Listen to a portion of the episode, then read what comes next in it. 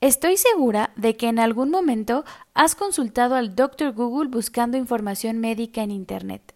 Sin embargo, buscar información tratándose de tu salud puede convertirse en todo un reto, no solo por la cantidad de información de la que podamos disponer, sino por las diferentes fuentes desconocidas de las que proviene y la cantidad de errores diagnósticos que pudieran cometerse.